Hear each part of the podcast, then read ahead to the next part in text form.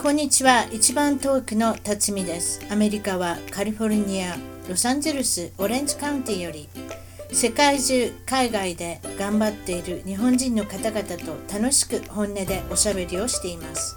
アメリカに来て早いもので28年が経ちました。私の小さな番組を応援してください。ゲストの情報も満載。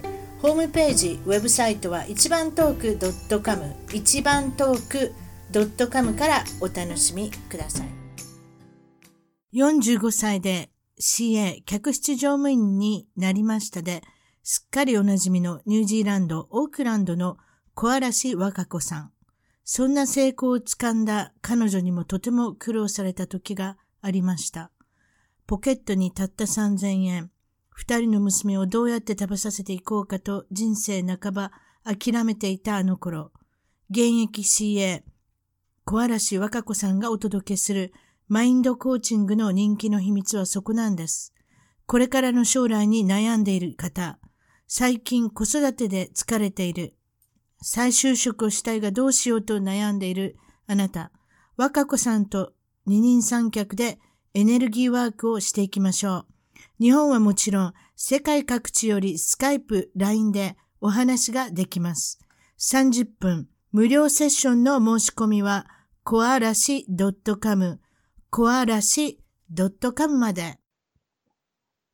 それでは今回の一番トーク、海外で頑張る日本人トークは、えー、アメリカ、カリフォルニアのサクラメントのアキコさん、レギュラーのアキコさんに来ていただきました。こんにちは。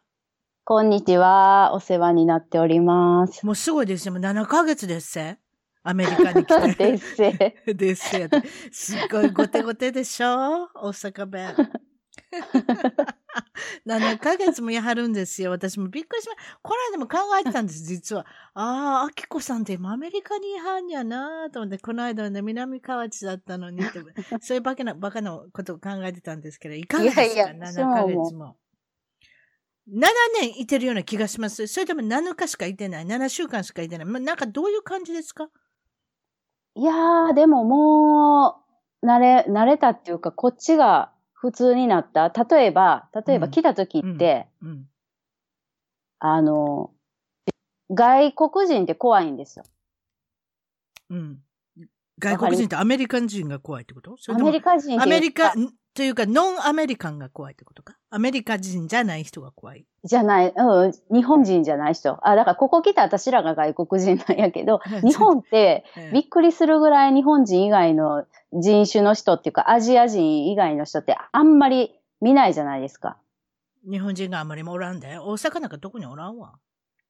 ね、いてないでしょ。うん、電車乗ってても、うん、毎回、うん、あの、外国の方って見ないじゃないですか。たまに、ううね、うん。うん。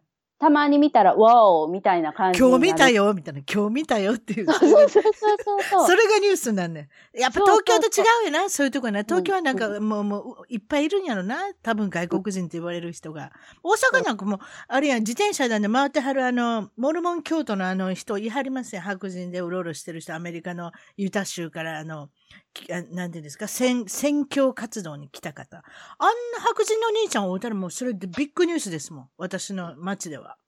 ええー、いてますか？たまに今、ごめんなさい。いえいえ、今、乱入してきました。こんにちは、さやちゃん すいません。いえいえ、大丈夫。ちょっと鍵を閉めときます。えすごいすごい。ちゃんと見ててくれる人いますしね、今日ね。そうですね。鍵閉めました。すいません。いや、すごいですね。ええ。そして、えー、っと、何を話してたんでしたっけ？それで、あの、見慣れてなかったんですよね。なんせ、あの、白人も黒人も。わかりますよ。自分の、自分の見かけと違う人っていうのに合わないですもんね。とりあえず、ね、そうなんですよ。で、こっちに来て、うん、なんせまず驚いたのが、うん、当たり前なんですけど、アジア人少ないじゃないですか。確かに。で、周りがもうみんな、まあ言うたら、私からしたら外国人ばっかりじゃないですか。うん。うん、で、レジに行っても何行っても 話しかけられたりして当たり前、当たり前のことやけどね。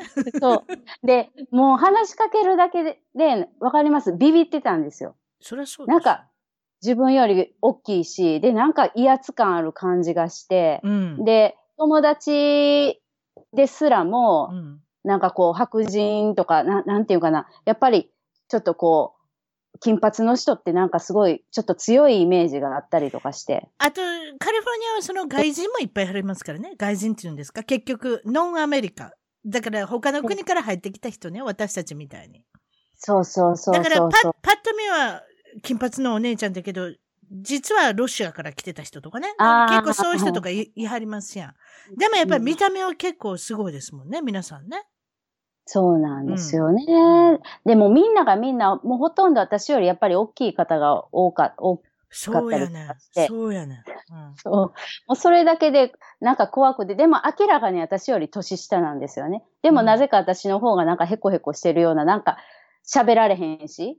それが7ヶ月経ったらね、うん、なんやろ、この、これが当たり前になってるから、もう全然、なんていうかな、怖くもないし、なんでもないし、喋りかけられてもなんか、わからんでも、全然なんか答えて、なんかコミュニケーション取ってるし、うん、な、なんやろ、なんか、ど、肝が座ったというか、なんというか。いや、まあ、どうにかなるみたいなね。どうにかなる。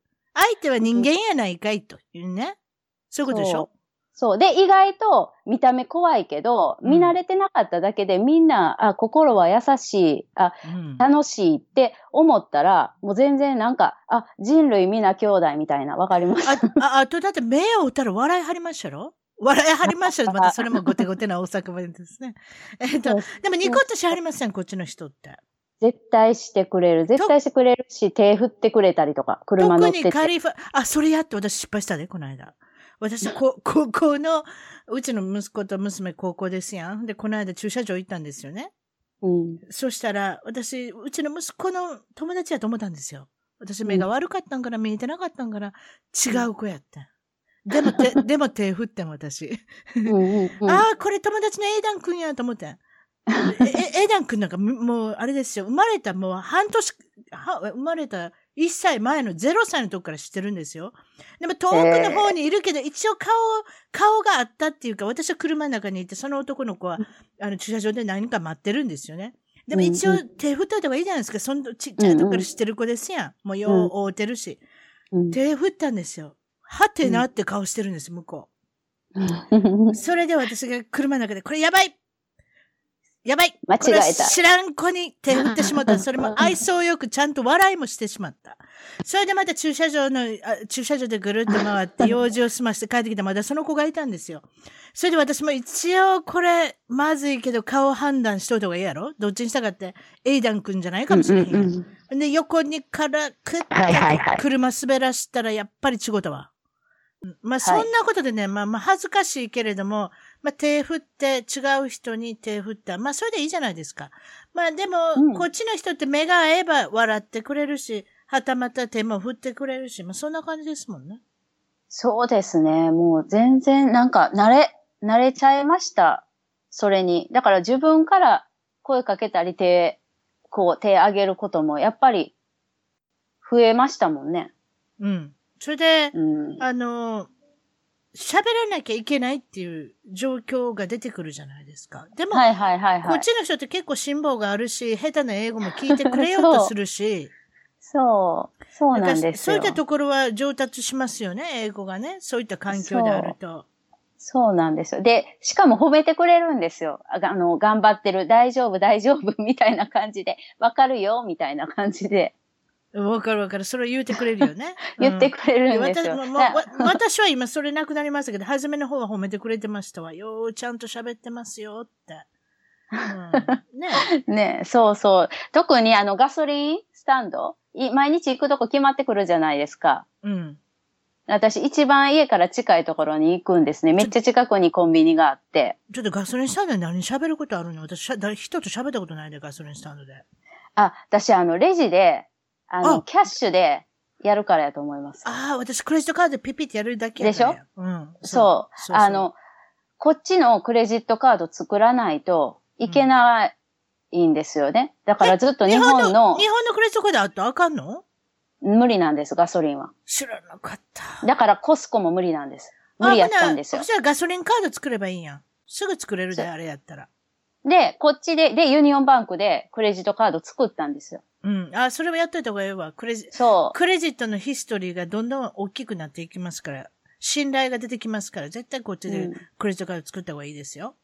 そうなんですよ。うん、で、作って、で、できるようになったけど、やっぱり私は、その、レジのお兄ちゃんとかめっちゃ愛想いいんですよ。うん、何喋ってくれんの？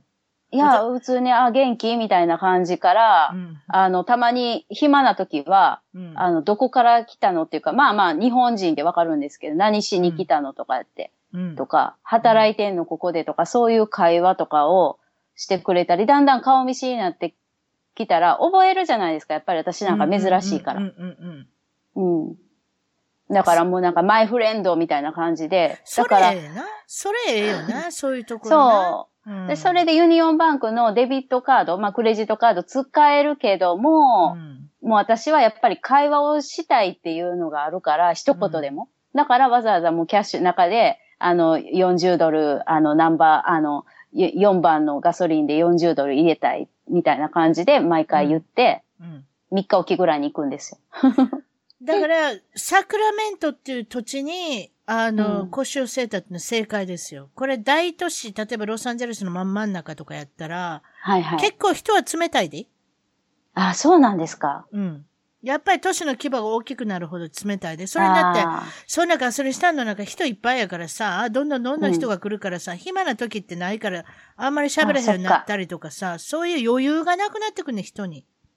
ああ、そっか。うん。だからサクラメントに、あの、うん、お住まいがあるっていうのは、私はすごいいい環境だと思います。英語が、あの、伸びるっていうか、皆さんに余裕、時間が余裕があったりとか、うん、その人に対しての余裕があるんで、そうです、そうです。そういう都市を選んだっていうのは、私は正解。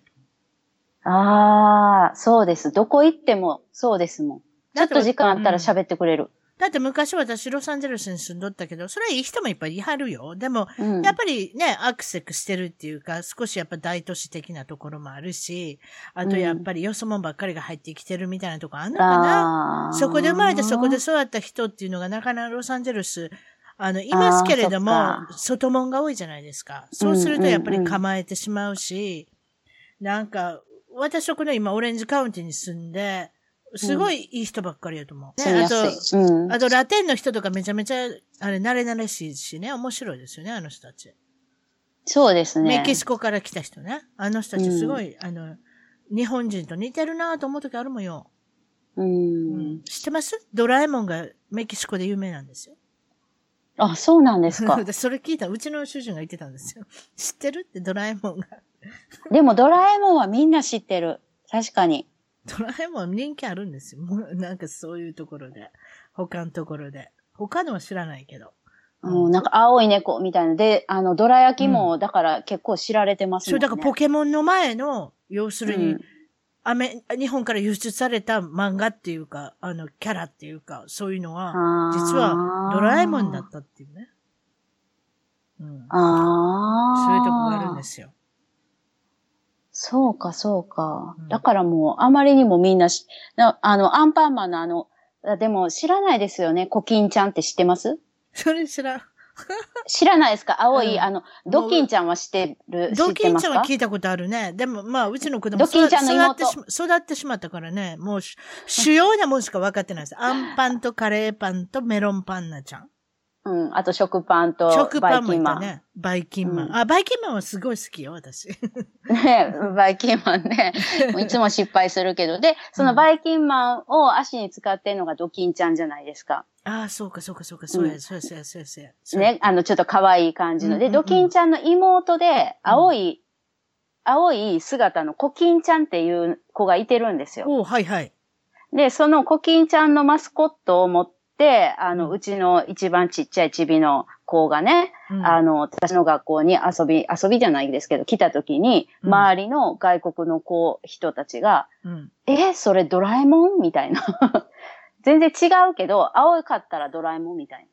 あ、やっぱりそういうふうになんねんな。うん、へ今、あんまりドラえもんそんなにね、いや、あの、そこら中で置いてるわけでもないけど。ないないないない。うん、うん、でも、あ、それだけ知名度があるっていうか、に、あ、認知度が高いっていうか。そう、認知度が高いのは、例えば、だからポケモンやったりとか、ドラえもんはあんまりほんまにこっちであんまり聞かないですけど、例えば、ハローキティちゃんね。もうこれダントツですやん。キティはすごいですね。日本でも奈良行ったらハローキティの奈良バージョンがありね。お土産屋さんに。なんかそんな感じになってきましたよね。こっちでもなんかキティちゃんがいろいろいます。似てますね。野球場行ってもあれですよ。キティちゃんの日ってありますやん。え、何ですか？それ。キティちゃんのタオルとかもらえねんで。だからエンゼルスとかドジャースとか行くやん。うん、ほんなドジャースって書いてキティちゃんのタオルとかもらえたりすんで。えー、ほんまですか？キティちゃんはびこってんだよ。日本でもどこ行っても観光名地におるやろあいつ、あいつ、あいつ。いけるいける。うちの、うちの、うちの友達は尻がる女とか呼んでるけどな。なんで女なんか分からへんけど。ごめんなさい。尻がる、尻がる猫。なんでもいいけど。どこでもおるやん。でもこっちもそういう感じになってきたで。メジャーリーグの球場に行ったら、キティちゃんの日ってあるで。なんか知らんけど。へえ、それは知らんかった。アメリカでも。うん、でも日本日本人選手のおるとこ、いや、そうなんちゃうな。キティちゃんってやっぱりターゲットとか行ってもよくおるやん。よくおるやん。うん、おかしいけど。うん。あれ人気あるね。あれ人気やねん。うん。何がいいかあんまよくわからんけど。キティちゃんの店もできたしな。ああ、よう流行ってるみたいですね。キティちゃんカフェみたいなやつあるやろ？確か、に。キティちゃんカフェとショップやったけど、なんかそんなんあんねんで。うん。あれはだから一番人気ちゃいますね、今、特に女の子に。今までは男の子のもんばっかりですよね。ワンピースとかパポケモンとか。はいはいはい、はい、あと、あと何でしたっけ？ちょっと、なんか出てきませんけれども。うん。だんだんだんだんそういう風になってきますね。あと、あきこさんは重大なことが起こりました。一応、だからこの間の対談でね、あの、うん、お子さんとおしゃべりして、その間になんと、うん、あんまりよからぬことが起こってしまった。ちょっとお、ちょっとおしゃべりください、その話。えー、っと、泥棒が入りました、お家に。まあ、あの、誰もいてなかったので、強盗にはならなかったんですけど、鉢合わせてないので、なので、だからまあ、うちの場合は泥棒ですけど、はい。だから泥棒だけ入ったのね。誰もいなかったのね。だいてなかったんですね。いてなかった。うちの場合はいてなくて、で、うん、あのー、帰宅したら、ド、ドア、バックヤードのえっ、と、ガラスのドアが割られてて。ガラスのスライディングドアがぶち破られて、うん、そっから入られて。入られて。何でも、すごいことになってました。もう家の中ぐっちゃぐちゃ全部ひっくり返されてるような、こう、もうすっごい、あの、探してるなっていうような感じ？金目のもの。お金を。うん。きっとお金が欲しかったんでしょうね。だから。まあ、現金が一番いいですよね。うんうん。でも、一番荒れてたのは、私の寝室、し、私のっていうか、まあ、主人との、まあ、音、あの、主寝室ですよね。ええ、もう全部、もう私の服とかもバーって出されてて、けど、お金置いてなかったもんやから、うん。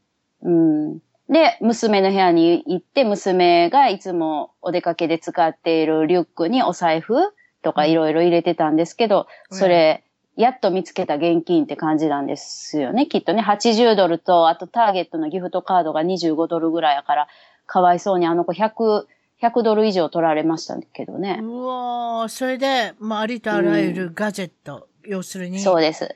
あの、アップル製品、全部アップル製品全部持っていかれましたね。PC、iPad、あの、置いてたちょっと使ってなかった iPhone7 置いてたのも、うまいこと探して持って行ってたし。チャージャーまで持って行ってやろ？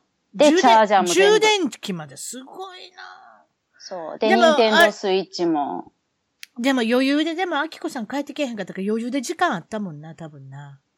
ねもうばーって。で、あの、洗濯カゴと、うん、あとなんかカゴ一つ、あの、なくなってたから、だから洗濯物のカゴあるじゃないですか。大きめのラン、あの、ランドリーボックスっていうか。ランドリーバスケットね。はい、うん。それがなくなったから、なくなってたから、それに多分バーって入れて、入れて持ち運びやすいじゃないですか。ああ、で、それで結局、玄関から出て行ったみたいですけどね。玄関の鍵が開いてたから。あ、まあ、普通に知らん顔してシュート出てったらいいわな。そうそうそうそう。だって、ひょっとしたらそこで修理のおっちゃんかもしれへんもんな。うん。別にそれでおかしくないもんな。そこの住人の風に、ふりして出ていけばいいもんね。そうなんです。で、その後に。裏の庭か。裏の庭だからガラスぶち壊したら、鍵に手届くから鍵それで開けれるもんね。そうそうそう。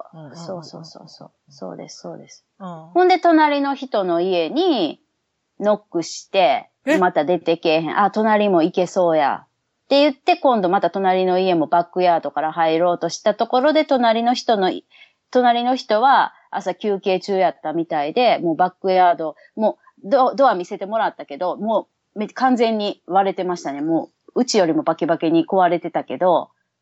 それで、いたんですか？その人起きたんですか？それで。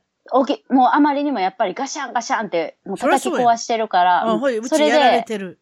あ、そう、何事やって。ほんで、持ってたガンを持って、行ったら、ピストル持って。そうそうそう、持って行ったら、そういう、そういう時役立ちますね。そうなんですよ。それがなかったら、もしかしたら逆にやられてたかもしれへんから。そうやん。だって口封じのために何やられてるかわかりませんよ。そうですよ。で、その人は、だから威嚇射撃天井に向けて、うん、空に向けて、撃って、うん、そしたら、バーって逃げていって、うん。で、顔も見てるわけや。顔も見てる。手袋とかもしてたんかな？してるな。してると思いますよ。うちに指紋さ、うん。指紋搾取の人来はったろ？来まし、次の日にオフィサーと、あと CSI の人と来て、うち家の中のもの全部。だからそれまで片付けれないから、うちも触られないし。ああ、そうやな。クライ、うん、クライムシーンやからな。そうなんですよ。なので友達が、友人が泊まらせてくれて、うん、夜間泊まって、うん、うん、とかしてたんですけど、で、お、あの、お隣の家の方は、その威嚇射撃は法律的に問題ないんですね。ええ、完全なる防衛なので。いや、私、私は、鉄砲っていうかそういう銃持ってないけど、私銃持ってたらそいつらの足撃ったろかいなとか思ってるかもしれない。でもそれもいかんわな。なんか変に裏庭に動、ああ、でもそっからまた911にあるか。警察に電話せなあかんな。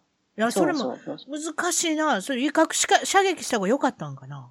そう、威嚇射撃するしかないんです。威嚇射撃をすることによって向こうも外から入るのをもうためらうし、その分時間持つから、うん、そうや、やめる人がほとんどやから、けど、あの、中で、その、例えば相手犯人を撃つ場合、中に入ってきたら撃って殺してもいけるんですよ。殺してもいけるって言ったらおかしいけど、ただ、うん、まだ、なんていうかな、家の中、枠の中に入ってなかったら、ええ、あの、こっちが悪いことになるから、だからあの人は威嚇射撃はいいんですよ。その人にめがけて撃ってないから。さすがよう調べてたんやな、初めからな。やっぱり。けど、銃をやっぱり保持してる限りは、自分で持ってる限りは、その辺調べてはったんやな。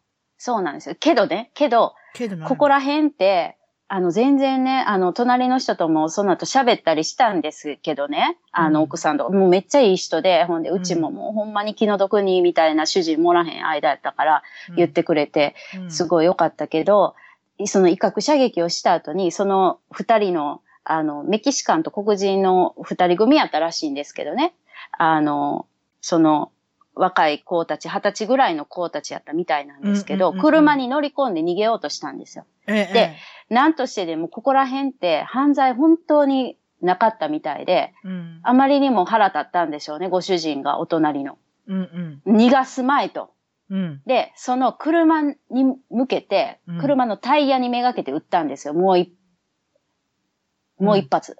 うん、それが、あの、本来なら、法律的には違反なんですよ。家の外に向けて、その相手に向けて、もう逃げようとしてるとか、過剰防衛に当たるって言って。だからもしかしたら、繋がるってしまうかもしれないっていう段階で、で、余計だからそういうことで絡んでるから、警察も犯人捕まえて、なんとか、やっぱ隣の人って悪くないじゃないですか。誰がどう見ても。っていうことは、本来その場合は、あれか？あの、110番、911に電話した方が良かったわけ？そんな、そのタイヤめがけてしたらあかんってことかな？あ、したらダメなんです。はあ、うん。いや、でもちょっと、た、例えば裏庭に人が入ってくる、それってうちの家ですやん。それで売ったとしても大丈夫？違いますの、うん、あかんの？いや、だから、もし、もし庭とかで売っちゃったりするとするじゃないですか。うん。で、倒れるとするじゃないですか。死体は中に持ち込めって。何それ。そう。家の中で入ってきて、一歩足踏み入れて入ってきたから撃った。入ってくる前に撃ってしまったら、あかんのあの、あかんっていうか、まあ、でもその後に裁判やら、まあまあ、自己防衛として、そうそうそう。あれやろ？あの、弁護士。になったりする可能性は高いけど。弁護士によりけど、高い弁護士雇わなあかんよなんで、そういう時に。そうそうそうそうそうまあまあのやったらあかんね。まあまあのやったらひょっとしたら負けるかもしれへんな。そうそうそうそう。向こうの犯罪者側の弁護士が一歩上手を行くやつやったら、負けてしまう可能性がある。検察側がな、やられてしまう、や、にやられてしまうってことやもんな。そうそうそう。やっぱりそういう時金がやっぱり物言うな。しかし。いや、でもね、私それ話聞いてな、実はちょっと話聞いてんねんけど、あの、うん、銃に対しての考え変わったな。そうなんですよ。実は。だから、うちの主人は、あの、もう本当に言ってるのは、あの、やっぱり銃を、なんかね、お守りっていうか、で、いざという時に守るためのものとしてはやっぱりあった方がいい。あの時もし私が家にいてるとする、昼寝してるとする。例えば隣と同じような状況で、私が家にいてるとするじゃないですか。うん。子供らと。で、さやと一番下の子と昼寝をして朝、朝ってちょっと10時ぐらいって眠かったりするじゃないですか。二度寝したりとか。そうそうそうで、その時に、もし入ってこられた時に、はやばいってなった時に、うん、鉢合わせになって、もしかしたら、やられてたかもしれん。何されてたかわからない。でも、例えば、例えば、それでそれ護衛のためにピストルぐらいな？まあ、その、そのライフルとか、そのオートマティックな、うん、そんなんいらんですよ。そんな AK47 とか、その AR15 とか、そういうのはいらんけど、うん、でも、例えばさ、護衛のためにピストルって6発ぐらいいけるやつな？買おうとしても、留学ビザでは買われへんで、確かに。ああ、そうですよ、そうです。うち、それは買えないですよ。それは買えませんよね。買えない。買えないけど。うち、うちも実はね、銃ないんですよ。私、銃ってあんま見たことないんですよ。え、持ってる人知ってますよ。うんうんうん。でもね、例えばこういうことなんですよ。この間も、あの、ま、ラスベガスもそうですけれども、うん、フロリダのパークランドっていう、うん、あの、ハイスクール、高校でぶっ放した人いますやん。そういうのがたまにいますやん。なんか半年とか一年に一回は絶対出てきますやん。いてるいてる。うん。だからけ、例のあの、き、気違い。精神の異常な人が癌を持つって怖いね。怖い怖い。それはもう絶対怖い。で、ただ、うん。うん。あきこさんの話を聞いて、私は会議をしたんです。会議っていうか、私の友達、アメリカ人の友達と、うん、えー、5、6人とみんなで会議したんですよ。会議っていうか、まあ飲み、まあ飲んだり食べたりしながら喋ったんです、うん、その話を。うんうん。辰巳ちゃん知ってるって、ままあ、そういう、だから、銃撃事件とか乱射事件、ババッと起こるけれども、それはまとめて死ぬけれども、うん、実際の銃によっての犯罪は、この10年、20年、30年、ガターッと減ってきてんねんって、昔と比べて。うーん。なんででしょう？え？だから、お宅の隣のおっちゃんみたいに護衛でみんなピストル持ちようになった。そう、そう、そうでしょ？それが、それが、あの、犯罪を助けて、なんでかって言ったら、例えばこそ泥したとか、なんか小さい犯罪ね、うん、そういう、うんうん、小さい犯罪をする人が死にたくないやろ？うんうんうん。だから入れへんようになってんだうんうんうんうん、で、だから死にたくない。向こうも持ってるっていう状況からしたら、うん、それで銃による事件はものすごい落ちてんねんて。でも、うん、インパクトの強いニュースが大きく取り沙汰して世界に響くから、に、うん、アメリカのイメージが銃や、銃や、銃や、これをなくさなあかんってことになるわけよ。うん、わかるわかる、わかります。けど、はっきり言ってその犯罪には、うん、やっぱり、それに叶うぐらいのやっぱり防衛ってやっぱり必要やから、だから、この、うん、うちの近所の人たちが、その人が、あの、すごい勇敢に、なんとかそいつらをなんとかしよう、捕まえ殺そうとなんて全く思ってないけど、そう。あの、このまま逃がしてはいけないと思って。結局、あと自分の、自分のファミリー、自分の家族を守らなあかんとか来るかもしれへんや、うん、そう、そう。でも、あの人は近所を守ったんですよ、言うたら。だから、あそこは銃を持っている。ああの、泥棒仲間でも伝わるんですよね。そうや。そうそうそう。あそこら辺は銃を持ってるってお家、うん、銃がある家には入ってこないから、下調べするからな。その泥棒はアッポちゃんやねん。うん、よう考えたら。うん、その隣のおっちゃんとこに本当は下調べしとかなあかんかった。この家の人間は朝方いるとか、この家の人間は一日中おらんとか、そういうの絶対調べんねん、みんな。うん。でも例えばドラッグ欲しさとか、例えばそういうもんじゃないですか、うんドラッグ欲しさで少年が、だからお金ちょっとだけ、1万円欲しいとか2万円欲しいの、その世界で取ったんだと思いますよ。うん。うん。でもね、私10人に対しての顔、だって私30年おるやん、ここに。うん、30年おって10見たことないんですよ、別に。だから皆さん、この間、私この間放送で実は、そんなアメリカであれでしょ文句とか言うたら殺されるじゃないですかとか言うた人いたんですよ。あ、殺されるってことないかだから、その人は。何の文句ですか？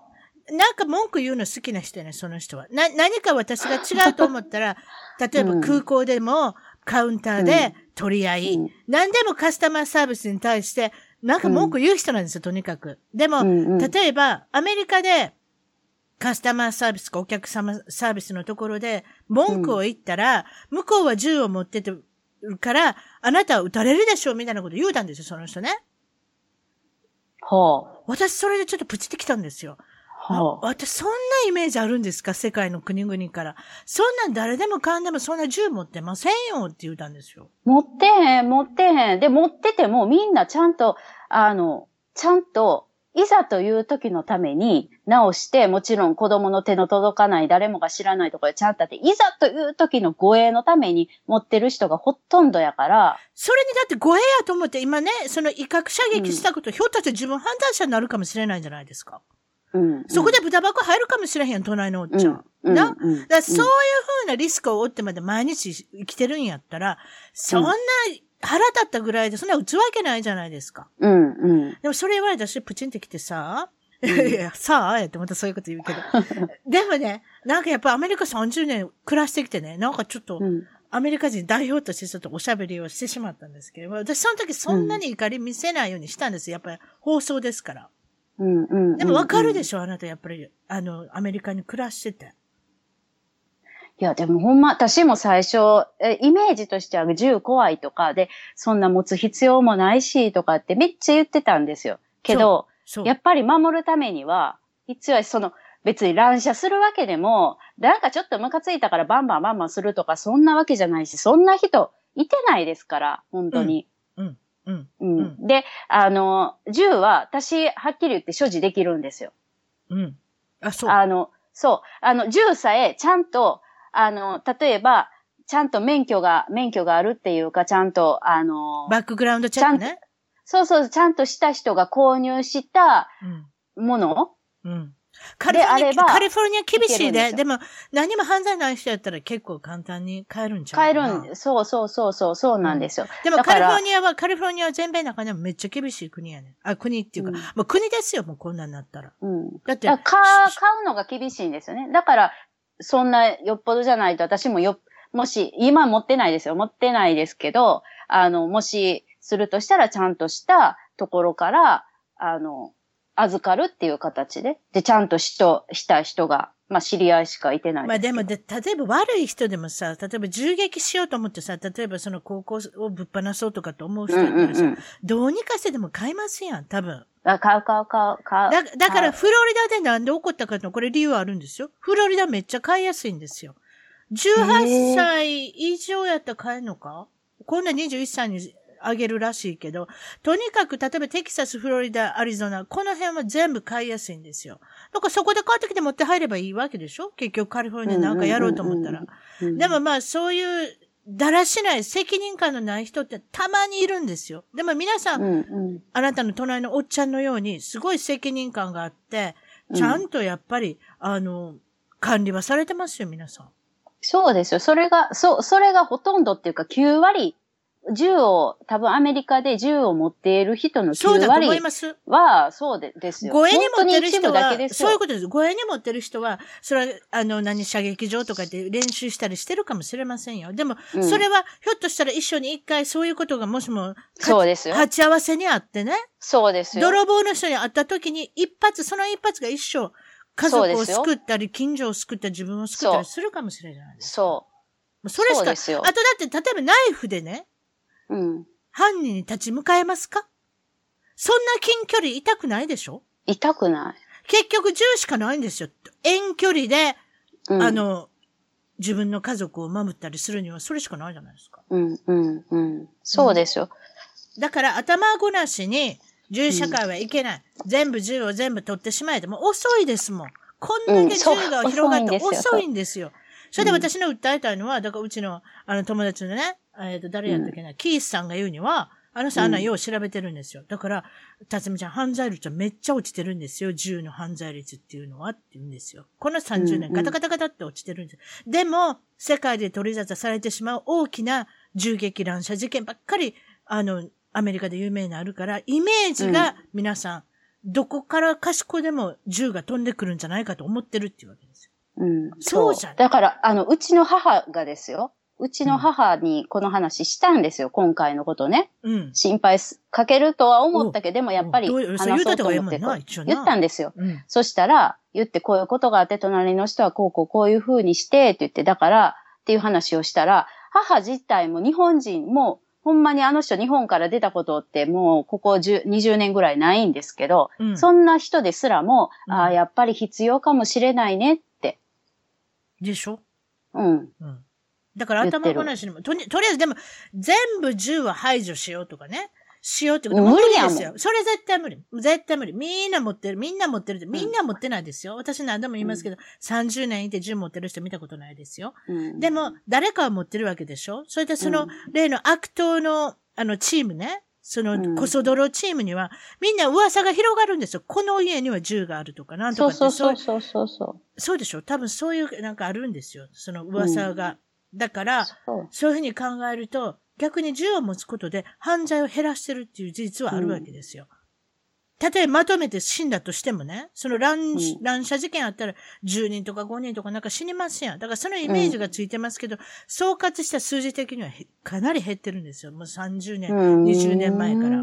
そういう裏、裏が、舞台があるんですよね。だから、まあ、そんなに悪くもないなって、皆さん責任持ってやってるんだなっていう、ね、そう。で、銃持ってたら、うちは銃あるからって、みんな言い張るから。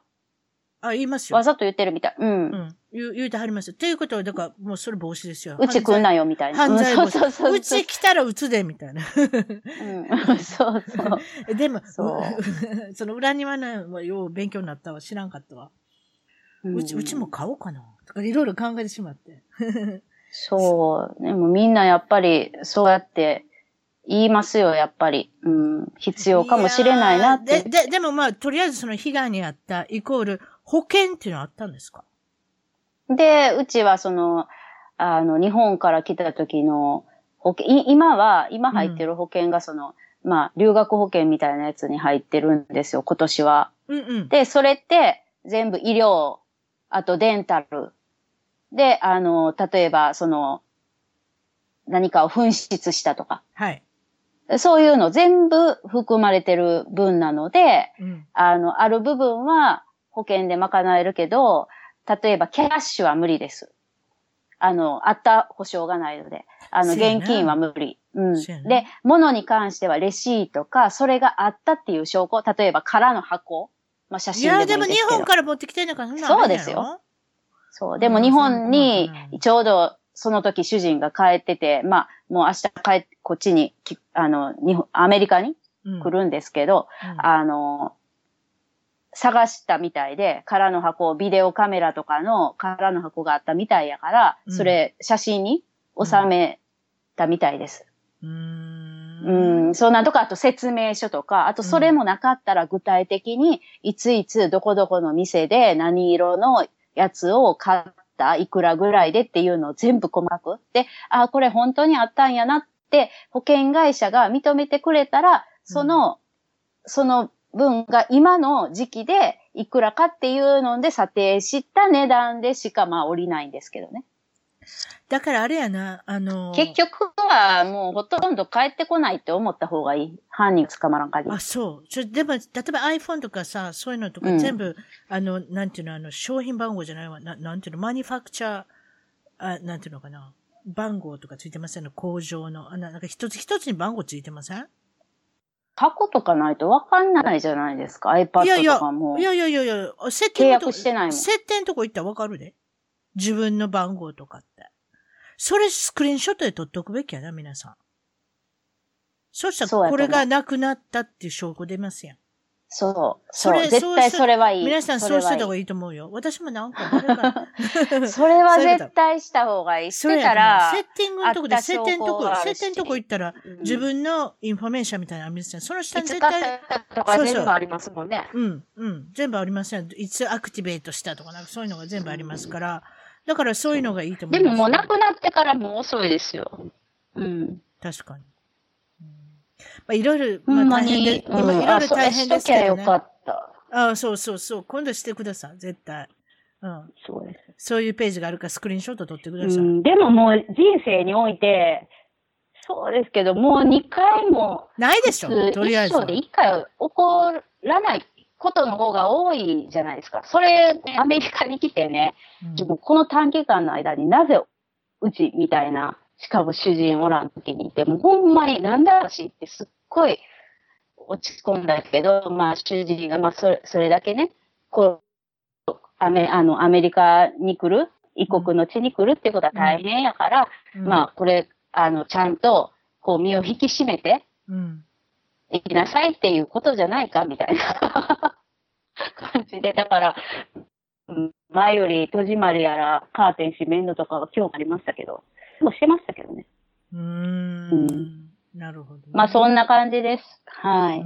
まあこれは、まあ、皆さん気をつけてください。不運としかしょうがないからね。これ運やからね。そうです日本でも空き巣多いですからね、言うても。ここの辺でもありますよ。すごいなんか住宅地の犯罪が何にもないとこですけど、角家とか狙われてますわ。うん。角絵はやっぱり逃げやすいからじゃないですか、うん、そういうことじゃないかなと思うんですけど、うちの近所でもありましたよ。でもやっぱりちゃんと下見してますね。多分、多分ですよ。下見してるんでしょうね。だから一日中あの人がいないところとか、ちゃんともうリスト作ってますもんね。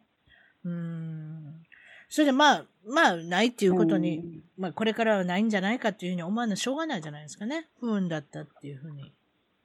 それじゃ雰囲気を変えて、ね、コスコの話でもしますか、けど、スクリーンショットはしときます。はい。あ、スクリーンショットみんなしてくださいね。そうですね。私たちはいつもコスコですもんね。ええ、アップル商品とかアンドロイドとか何でも持ってる方は、その、あの、一つの商品について、製品番号ってありますんで、製品番号や分かった。日本語は分かった。製品番号をスクリーンショットで取っといてください。絶対役立ちますって。うん、うちの主人のなんか昔 iPod ってありましたよ。で、それをプリントアウトしとかないといけない。そう。iPod ってありましたよ、うんうん、昔。それ取られた時も同じこと言われたんですよ。製品番号ありますかって言われたんですよ。なかったんですよ。だからそれからっていうものを私はどんどんスクリーンショットで撮り始めたんですよ。そうしないと、だから、証明できない。で、ちゃんとファイルしてるんですか？うん。でもクラウドに残るやん。うん iCloud に残りますよ。ああ、クラウドに。そう、スクリーンショット撮っといてクラウドに残るから。そうそうそうそう。その、紙なんかもいらんのも紙なんかいらんいな。だからスクリーンショット撮っといてクラウドに残るから、それでこんなんでしたって言えるやん。うん。うん。だからそのために証拠を持っときましょうああ、そうか。昔とちゃいますもんね。あ、そうや。そうよ。楽よ。ああ。紙何もいらない。賢い。そう。そういうことやってください。やっときゃよかった。ええー、高いですからね。何でも高いですか？スマートフォン買うのにも。700ドル、800ドルなんかしなきゃ高いじゃないですか。そうそう。うん、まあ、高いで思い出してましたけれども、お買い物の話でコスコ。ね。私たちのお話はよくコスコのお話しますけど、最近コスコで気に入ってるもの 何ですか？何です？最近気に入ってるものは、うん、何買ってるんですか、あのまず、焼きそばと、まず日本と違うでしょ？焼きそば。びっくりしますでしょ？びっくりしません？あんまり。似てるんですか？日本のコスコと。似てます。めっちゃ似てますよ。はっきり言って似てます。ね。ねやっぱそうです、ね、ただが、薄、薄、うん、薄、薄っぺらいお肉が、やっぱり少ないっていうのぐらい。うん、ないな。それは塊肉ばっかりやもんね。うん。そうなんですよね。塊肉ばっかり。まあ、でも日本のコスコも、もう大概ドンドンって売られてますけど、うん。うん。まあでも、スライスもありますからね、日本は。それで、それぐらいですかね。あとは、うん。うん、焼きそばを見つけた。日本の焼きそば、ね、焼きそば美味しいですよね。あれは味の素でしたよ。味の素でしたよね、あれ。うん。私まだ買うてないけど。あれはないんですよ。日本にない。味の素がはびこってきましたね。他の私の買った味の素は、あの、焼き飯。うん。フライドライス。あ、あれ買った。美味しい。うん、買った。美味しかった。チキンが入ってんねんね。でもなんか、でもコーンが、コーンが入ってたりします入ってます、入ってます。トウモロコシが入ってるっていうね。それがなんかちょっとアメリカっぽいですけど。入ってる。でしょ？ピーマンとかね。ピーマンやったっけな、うん、ピーマン？なんか赤いの入ってません？やっぱり彩りよくして、したかったのかな？なんかそういう系統が入ってます。赤ピーマンが入ってたと思うけど。うん。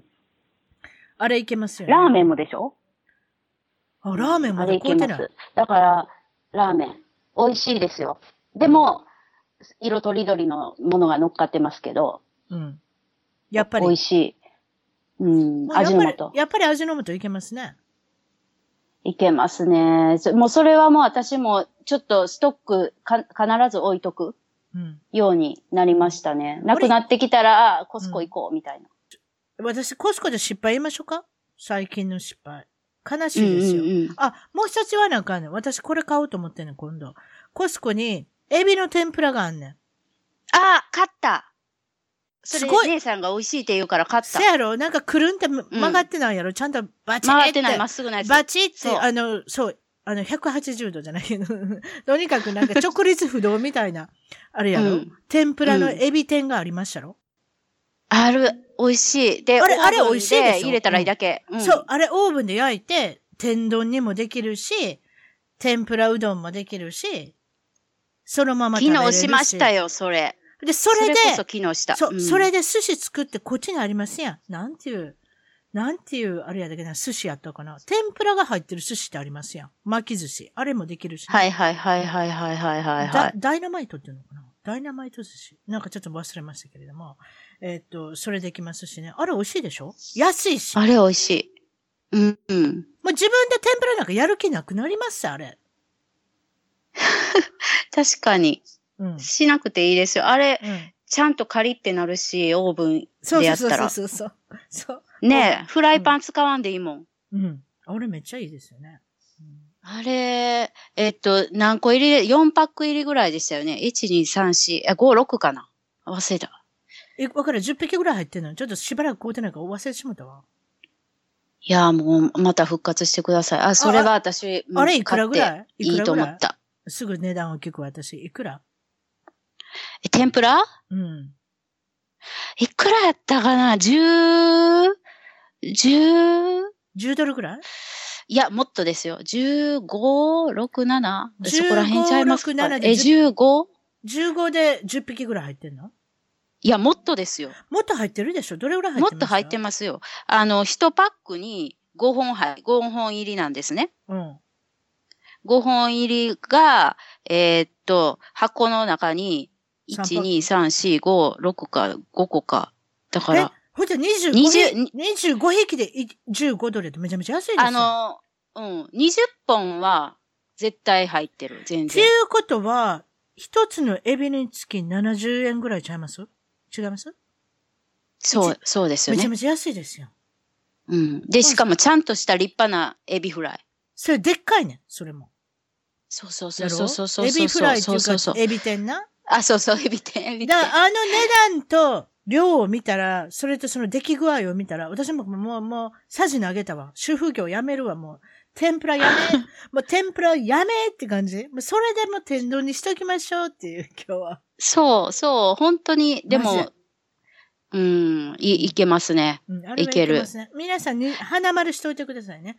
コスコの天ぷら、あの、エビ天。そう。私らコスコの回しもんか、しかし。できますよね。ちょっとコミッションくださいよね、コスコさん。ね、本当に書きますよ、うん、何でも、うん、みたいな。コスコのレビューをしながらね。で悪いこと言いますけどね、うん、ごめんなさい。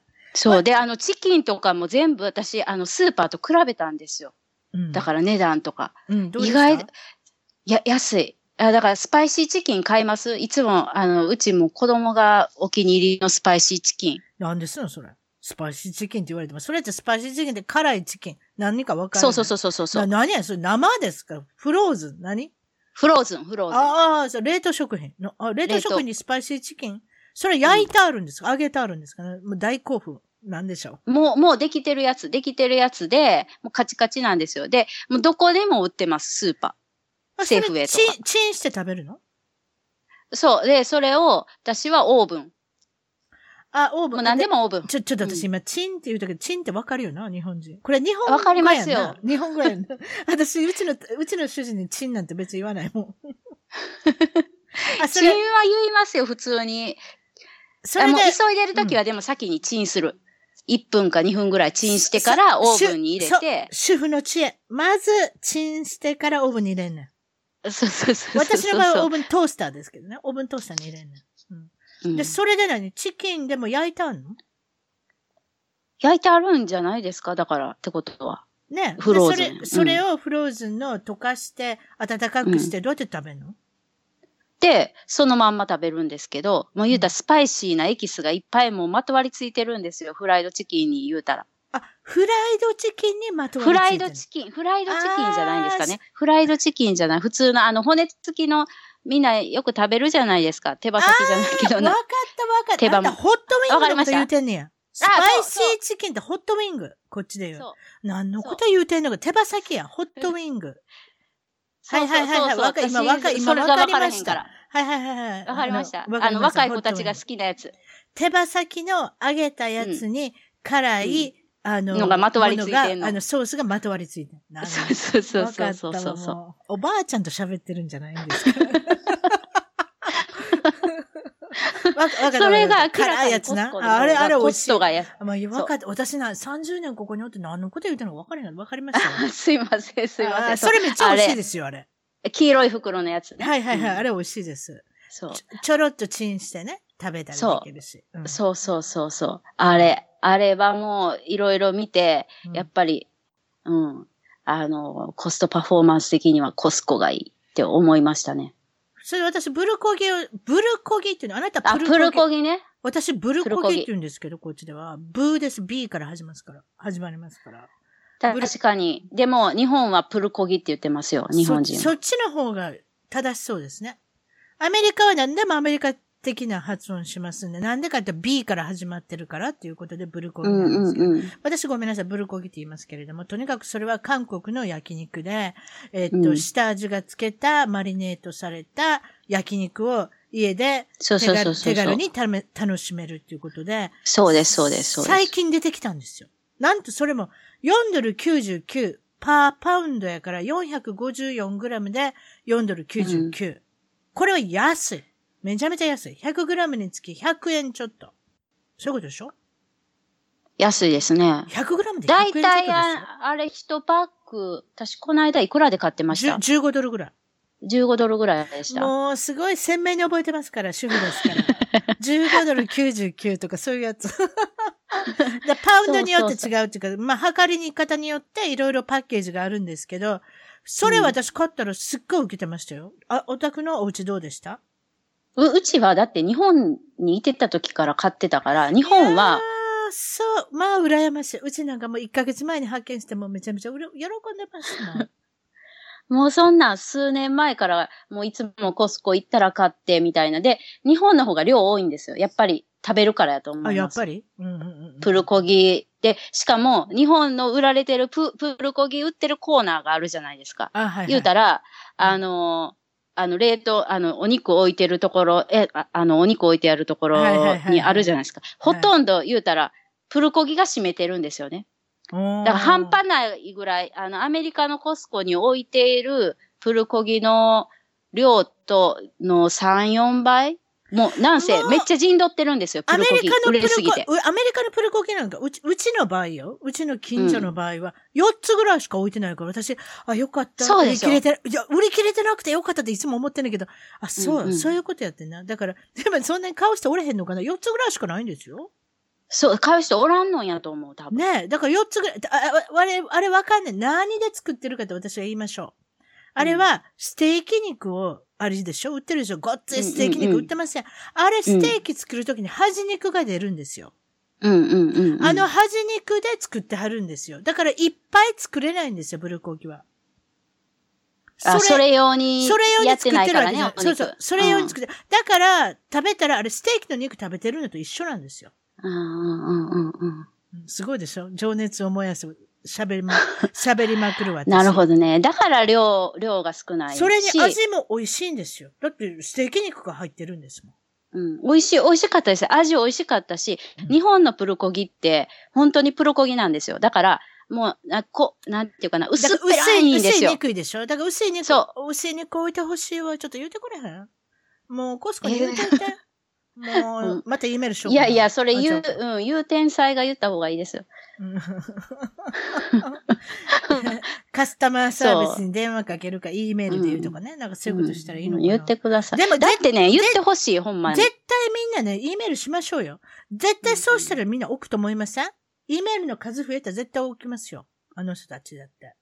そうですね。あれはでも私もほんまにもう怒り狂いそうになりましたもんね。プルコギを、一回目買った時は。ちょっとおしくれた時何買ってはるんですか私なんかすごい感謝して涙ものだったんですけど。なんで怒ってはるんですか？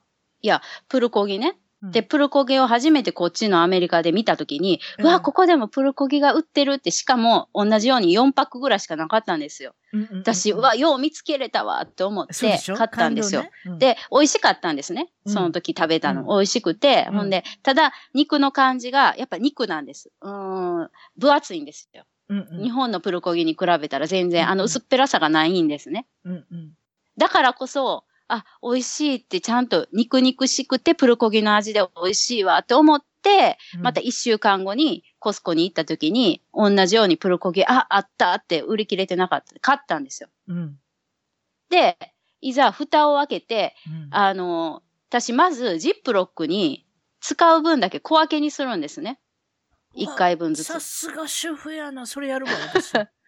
そう。あの、で、それで、その時に、すっごい捨て、もう塊が出てきたんですよ、肉の。うん、うん。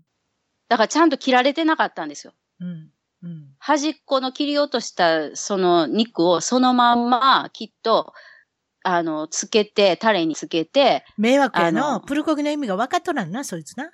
そう。うん、そうなんですよ。でも私はこれがアメリカ式のプロプルコギなのかって思って。食べたら美味しいんかなって思って。プルコギ何のことか分かってない人が作ってるに決まってるよ、そんな。そう。ほんならもうなんか硬い筋ばっかりのほんで、もうあの端っこの塊やから、結局切り落とした分、うん、で、それで、あの姉さんにメールしましたやん。切り落とした分を、きっと勘定してみたら、きっと3ドル、4ドル分ぐらい、私損したんですよね。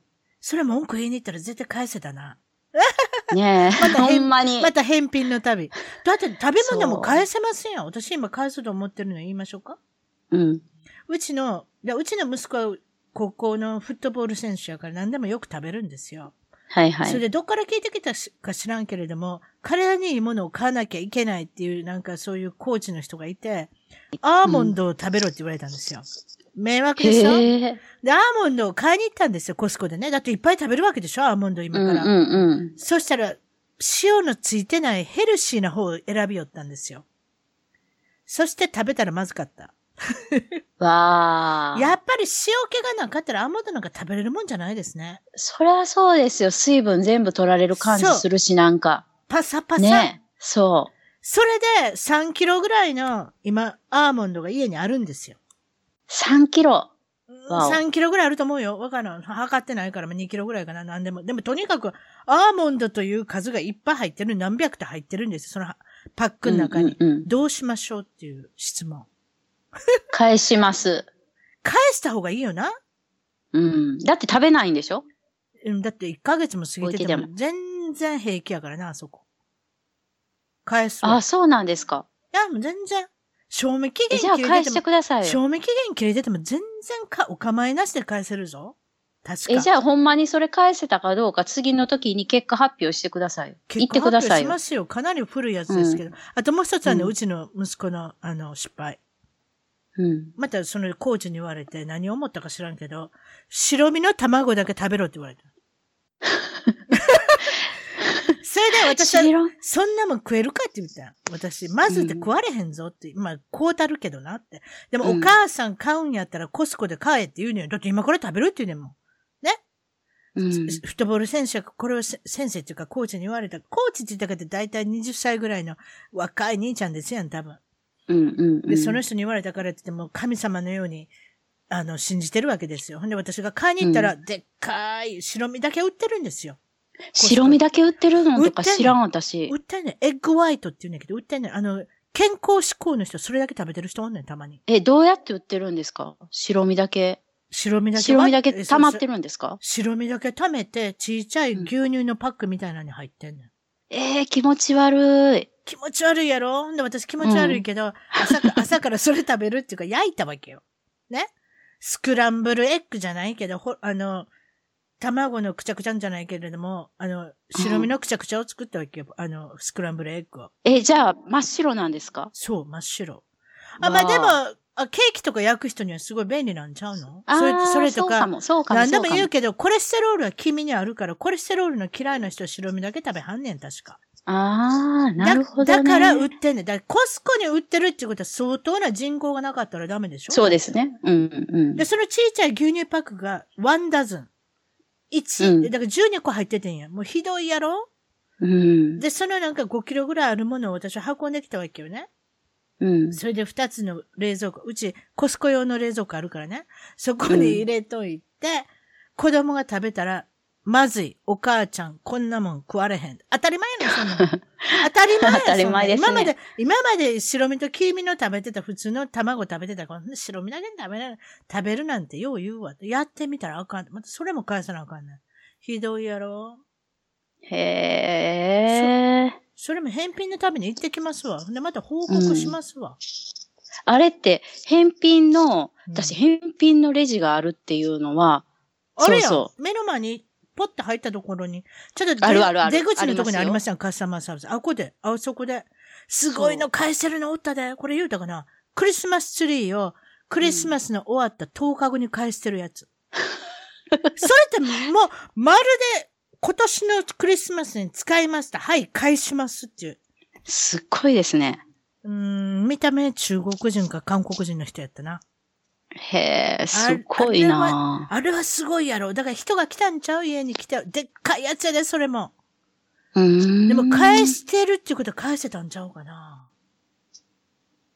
でも、あの棚のとこにあったんですか？いかに、うん、ちょ、持ってはってんよ。大きなカートに入れてはってん。へえ。で、それがおかしいねん。箱に入れへんねん、その人ら。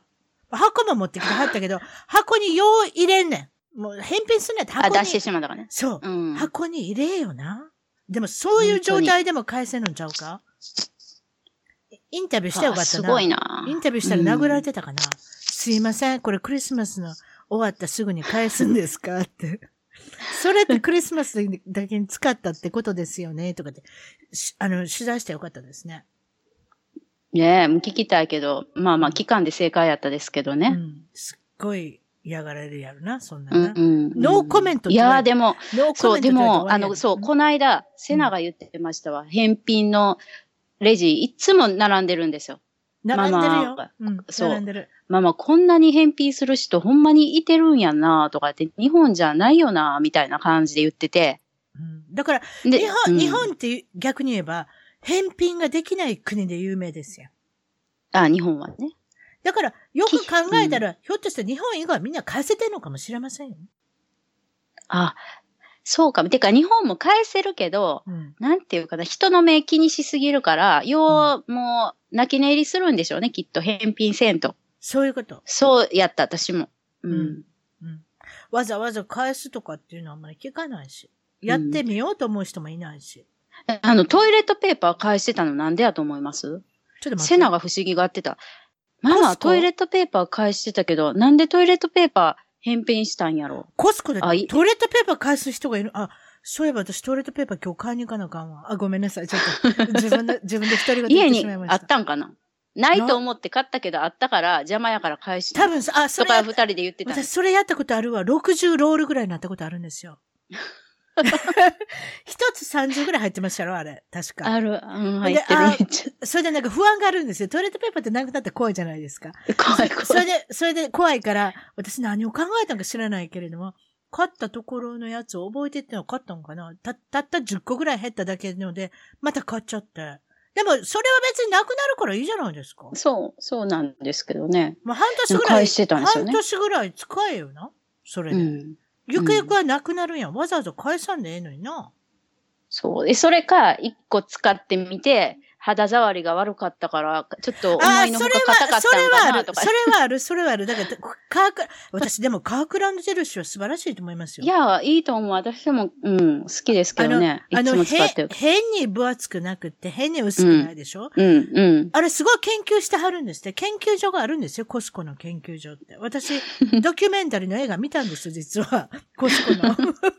それで、あの、ちゃんと皆さん、いろいろ使ってみて、これは分厚すぎない、薄すぎない、そしてちゃんと流れやすいとか、いろいろなんかあるみたいですよ。なんか、それの最終結果が、あの、研究結果があの商品みたいですよ。だから私あればっかり使ってますもん。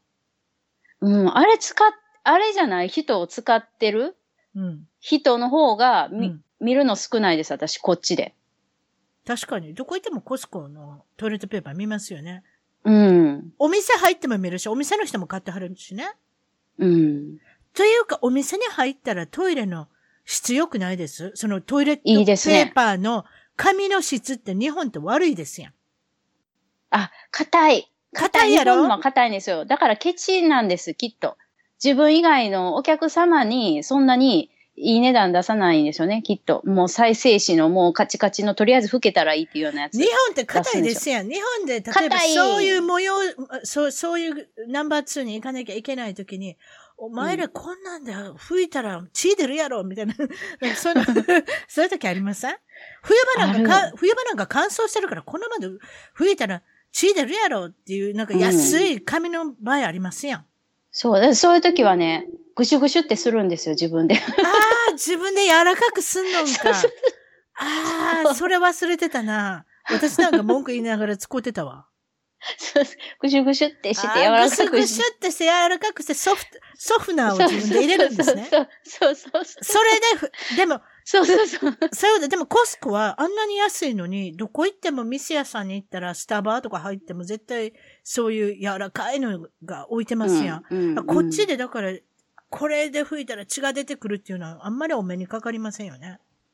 ないですよね。売ってないんちゃいます？ああいう硬い。本当に再生紙でできてるような。な、ないんちゃいます？アメリカで見たことない。結局あれって、あれでしょ？アラスカの木からできてるから、アラスカ持ってるからやっぱり紙繊維安いんでしょ？確か。そうや、そうや。それ、あの、それ主人が言ってましたわ。うん、アメリカはそう、豊富やから。だからアラスカが欲しかったんですよ。紙製品あもちろん、そういういろんな。賢いな。うん。いろんな、まあ、あの、地下にね、あるような、あの、宝物がいっぱいあるみたいですけれど、何が宝物なのかわからないです、うん、石油、石油とか出ますやん、だから。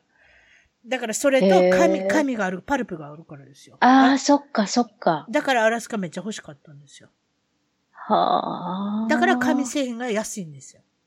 うん、安い。安くて質がいい。そういうことなんですよ。うん、ということで、今日はコスコのトイレットペーパーの話で終わることにしましょうか。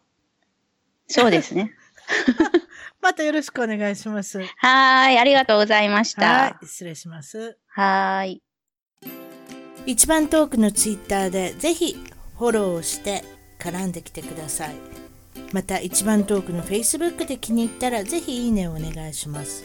番組の聞き方は iTunes もしくは内蔵のポッドキャストアプリより一番トークを検索 Android のスマートフォンからはサウンドクラウド Google プレイミュージックのアプリより一番トークを検索。